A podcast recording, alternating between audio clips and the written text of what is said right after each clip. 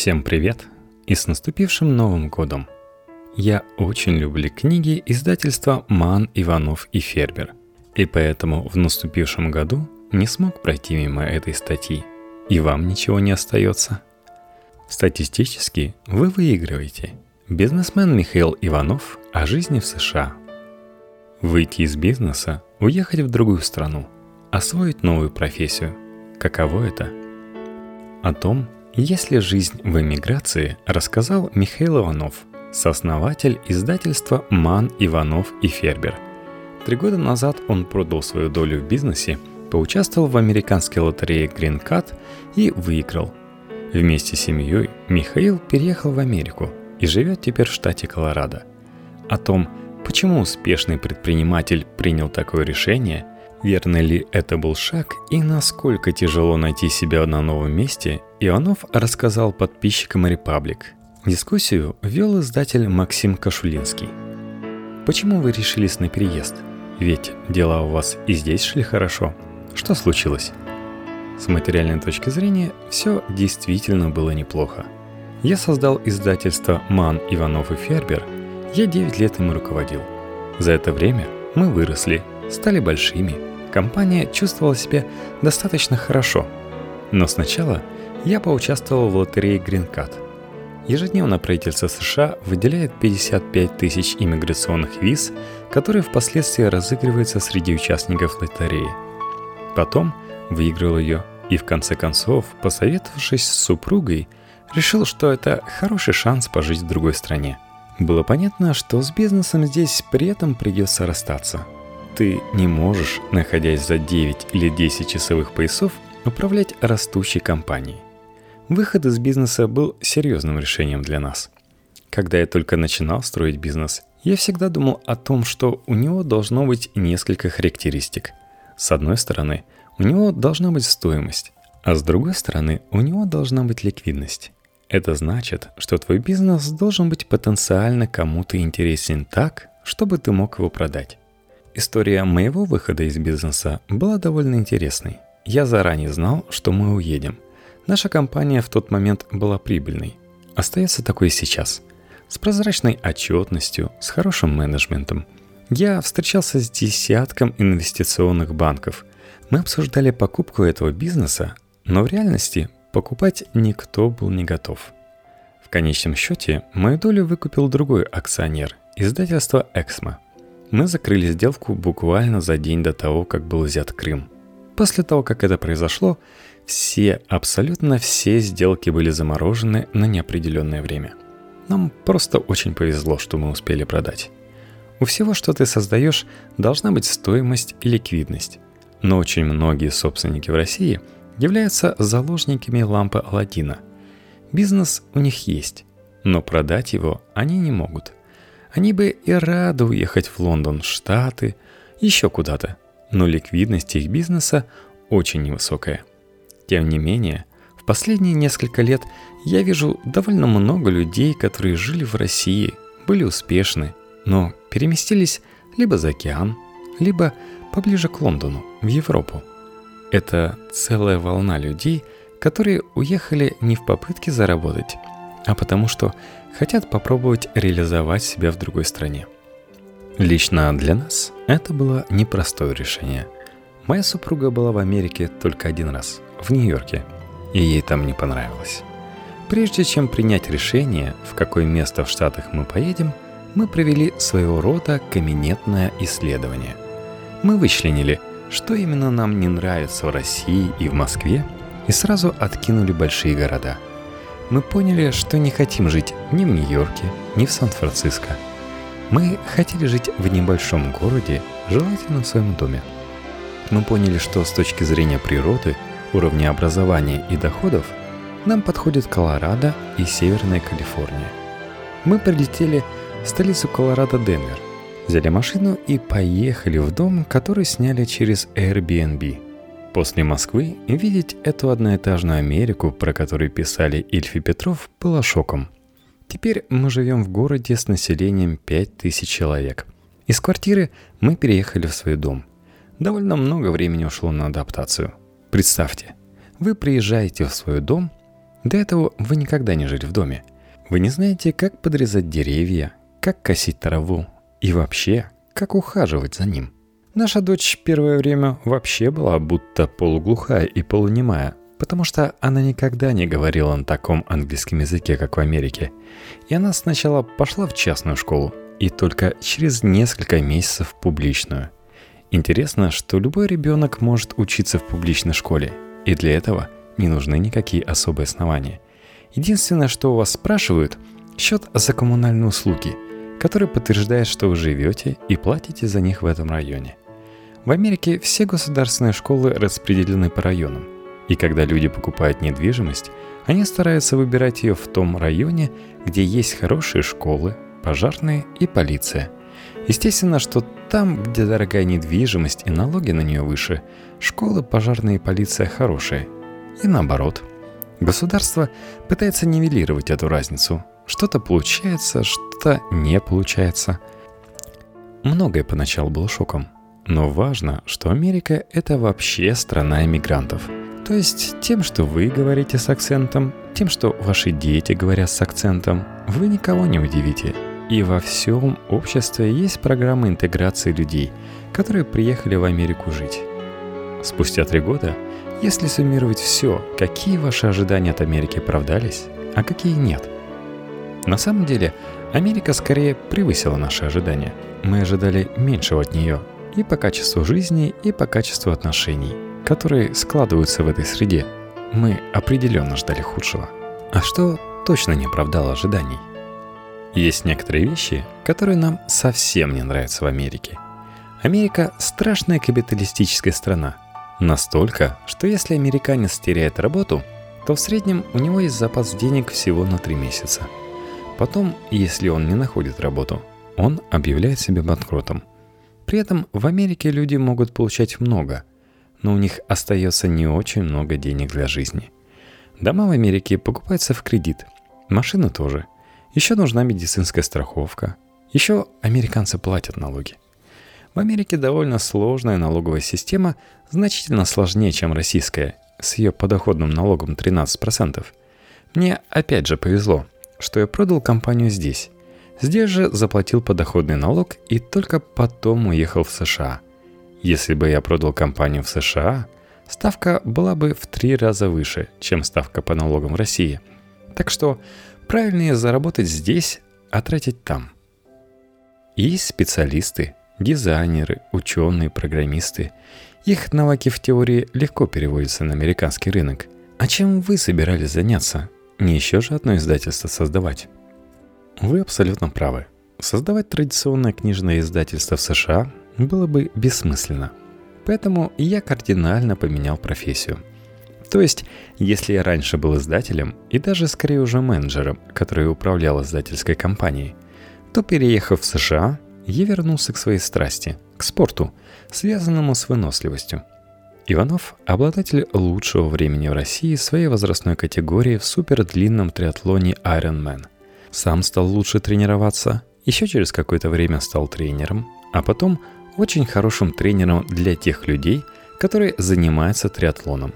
При этом у меня всего один клиент США, остальные живут по всему миру, и занимаемся мы удаленно. Если говорить про трансляцию профессии, которой вы занимаетесь, доктор – нетранслируемая профессия, бухгалтер – нетранслируемая профессия, транслируемая профессия – это очень простая профессия, если вы работаете руками – если вы парикмахер, если вы механик, если вы сантехник.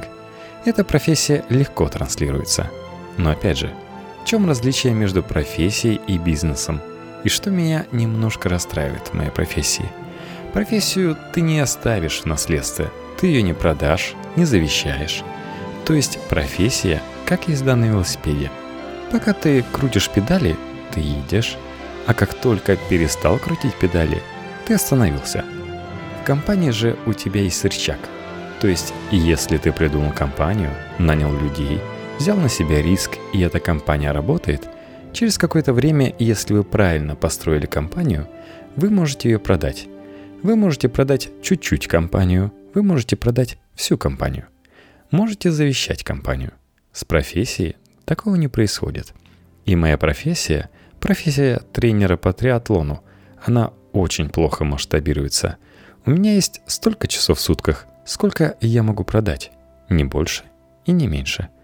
Но если опять же говорить про издательскую деятельность, я нашел, как применить свои навыки, полученные в предыдущем издательском деле, и как применить их к глобальному бизнесу, создав компанию Smart Reading. Здесь очень интересная история, почему, например, Google не придумала Facebook, а Facebook не придумала WhatsApp. Большие компании живут по плану. У них есть акционеры, которые требуют дохода. У них есть бюджет, который нужно реализовывать. И как только у собственника компании или у сотрудника возникает какая-то новая идея, и даже если он доносит ее до самого высокого человека внутри компании, то тот склонен думать так. Это прекрасная идея. Но чтобы ее реализовать, тебе нужны ресурсы. Эти ресурсы нужно взять из бюджета компании. Деньги, время и так далее. А у тебя есть давление. Каждый день, каждую неделю, каждый месяц ты должен делать то, что заложено в бюджете. Потому что план выстроен на год. Поэтому очень многие идеи не рождаются внутри больших компаний, даже таких инновационных, как Google, Facebook и так далее. Эти идеи рождаются в маленьких компаниях, у тех людей, которым, может быть, нечего терять, или у них нет бюджета. У нас с партнером была идея, которая отвечала на наши потребности. Уже будучи в Америке, мы создали компанию Smart Reading, которая делает библиотеку Summary Nonfiction, не художественных книг. Мы берем самые интересные книги и делаем summary на них. Большая часть книг summary, на которые мы делаем, не переведены на русский язык – Summary — это не полная замена книги, но возможность получить ключевые идеи и решить, хотите ли вы читать всю книгу. Каждую неделю мы добавляем новый summary. Они есть как в текстовом виде, так и в аудиоформате и в инфографике, когда все идеи книги изложены на одной странице. Клиенты, как частные лица, так и компании, которые покупают доступ к библиотеке для обучения своих сотрудников. Я не стал делать традиционное издательство – более того, я не стал делать продукт для американского рынка.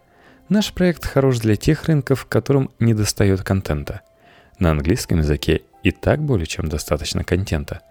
Так что, если перечислять всю мою активность, то моя основная работа – работа тренера по триатлону, плюс работа в проекте Smart Region – вы говорите, что бизнес Smart Origin развивается, но я уверен, что он существенно меньше, чем бизнес, который вы покинули.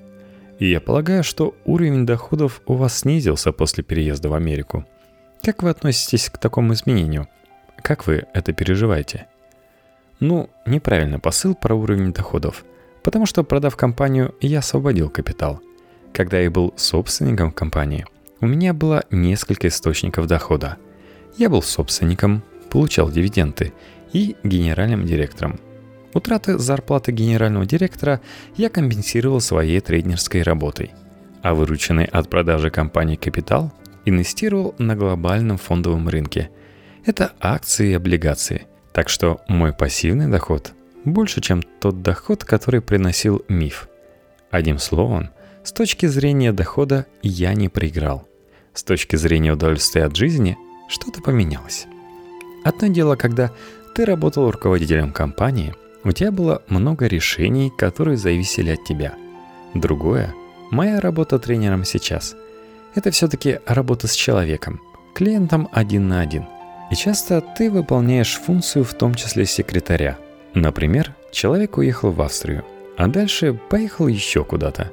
И ты должен вписать в его сложный график работу по физической нагрузке – то есть это совсем другой статус?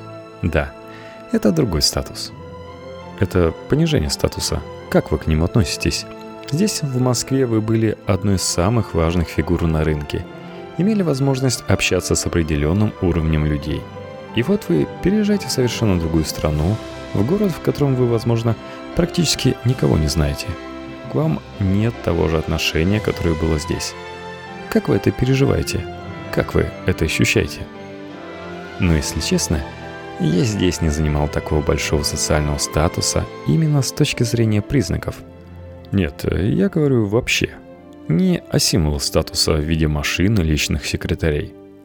Знаете, уровень общения не стал ниже. Это раньше, если вы приезжали в США, значит вы могли писать только письма и ходить на телеграф звонить. Это же время прошло. Там довольно открытый рынок оказался, хотспот, горячая точка. Это США, куда приезжает много людей. И в этом смысле мы не испытываем проблем с качественным общением. Еще что касается общения.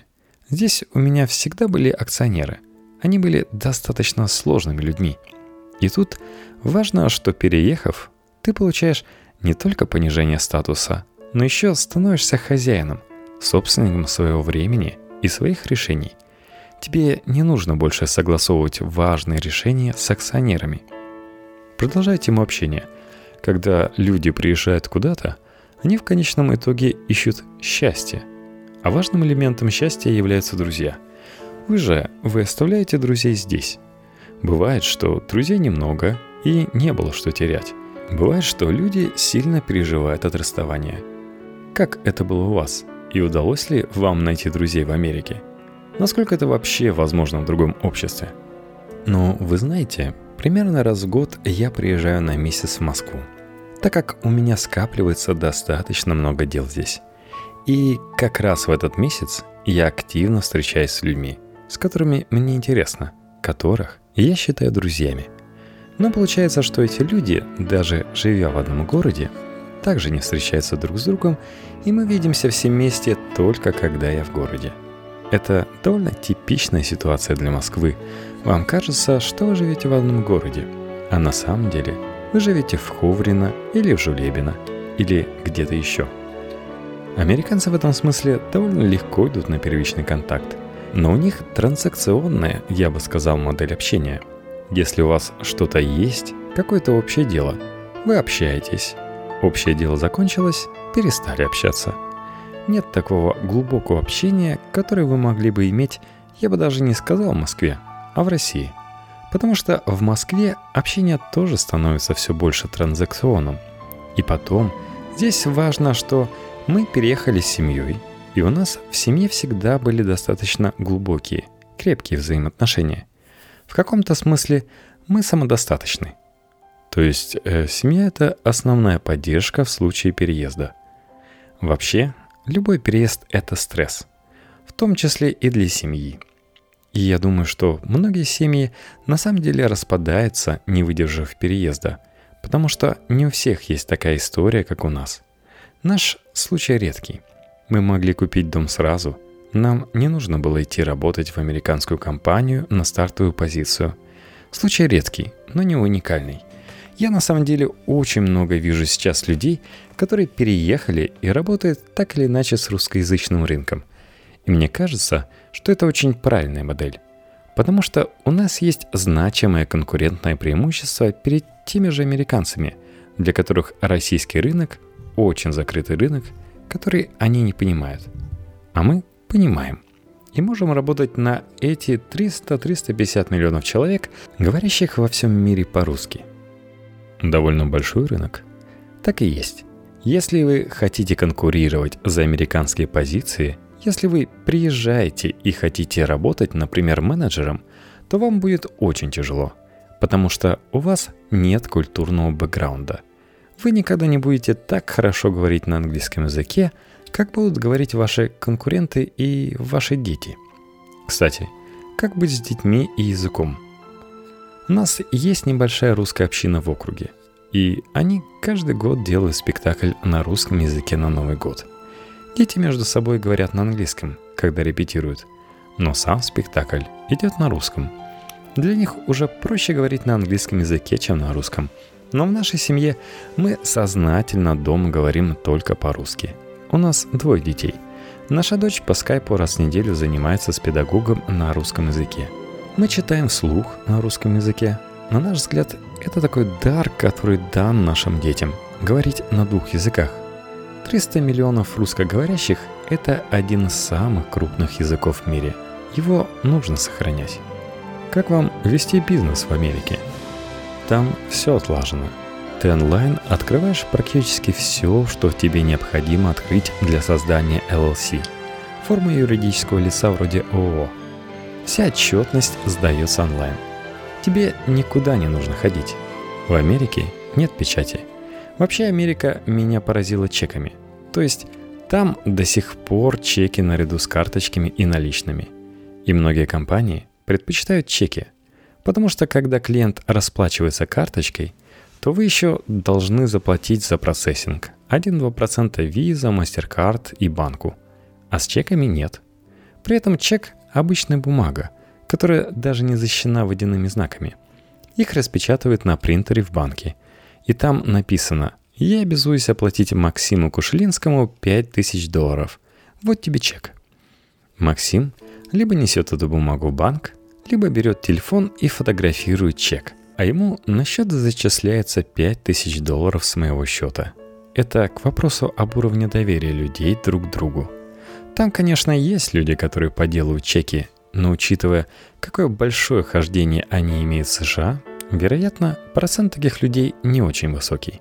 По-моему, все люди, которые уезжают, делятся по отношению к России на три категории. Первые в принципе не рефлексируют на тему того, что происходит на родине. Вторые становятся яростными критиками всего, что происходит в России. И есть люди, которые, как ни странно, начинают находить изъяны в той стране, в которой они живут. Я думаю, что последнее точно не про вас. Но по поводу вашего отношения к России, как вам видится здешняя ситуация из Колорадо? Изменилось ли отношение с того дня, когда вы сели на самолет и влетели – купив билет в один конец. Про иммиграцию говорят, в какое время ты уехал, в том времени ты и застыл. Те люди, которые в Брайтон-Бич уехали в Нью-Йорке, они застыли в 70-х.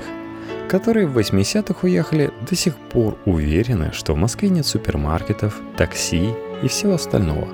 Мы уехали относительно недавно. И, наверное, тоже застыли в том времени, три года назад, когда уезжали – я считаю, что очень правильно сохранять связи со страной и развивать их, потому что это твое очень сильное конкурентное преимущество по отношению к любому американцу. Но да, к некоторым вещам здесь в России мы относимся критично. Одна из вещей, из-за которых мы и приняли решение уехать, это не отсутствие денег, не отсутствие перспективы или чего-нибудь еще, и даже не политика, а проблемы с экологией – в Москве, например, я это сразу чувствую.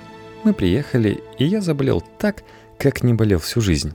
Московские вирусы меня накрыли, хотя вообще-то я очень редко болею. И это ведь общее достояние всего населения. Мэр Москвы дышит тем же воздухом, что и последний нищий, который ночует возле мэрии. Или качество воды. Еще, знаете, я теперь как-то с болью воспринимаю, что все в Москве выкидывается в один мусорный контейнер без разделения на компост и recyclable. При этом, что особенно огорчает, вопрос экологии не решается здесь. Все только усугубляется. И главное, ты сам в одиночку, каким бы активным ни был, этот вопрос никак не можешь решить. Что бы вы сказали человеку, который хотел бы сменить страну, но находится в раздумьях? Я бы предложил попробовать, потому что вернуться всегда можно – Вернуться всегда можно с новым опытом, с новыми ощущениями. Один из мотивов, почему мы уехали, средняя продолжительность жизни мужчины в Америке 76 лет, а в России 60 с небольшим. Статистически ты выигрываешь. Это не значит, что в Америке не гибнут люди в более раннем возрасте. Гибнут. Но статистически ты выигрываешь. Мы были очень удивлены, что у нас есть соседка, которой 90 лет, и впервые были на дне рождения у 90-летней женщины, которая ведет при этом активный образ жизни. И это довольно типично для тех мест, в которых мы сейчас обитаем. Еще подумайте вот о чем. Представьте условно, что вам 40 лет. Из этих 40 лет осознанные у вас были, может, 20 лет. Потому что первые 20 лет были не очень. Вы сначала учились в школе, потом боролись с родителями – Потом, наконец, поступили в ВУЗ. Первые два-три курса в основном учились. И только потом у вас начинается по-настоящему осознанная жизнь.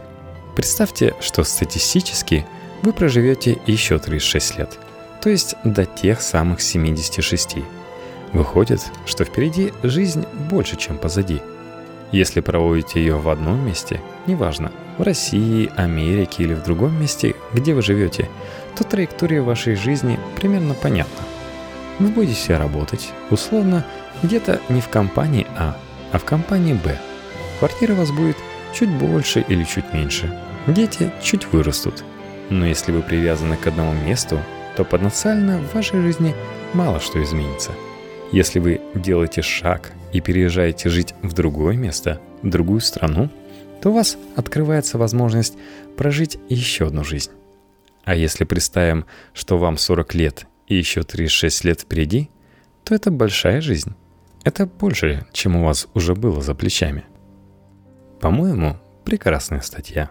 Стоило потратить время на нее, а не досматривать Westworld. Так что надеюсь увидеть ваши комментарии под ней. Заранее спасибо.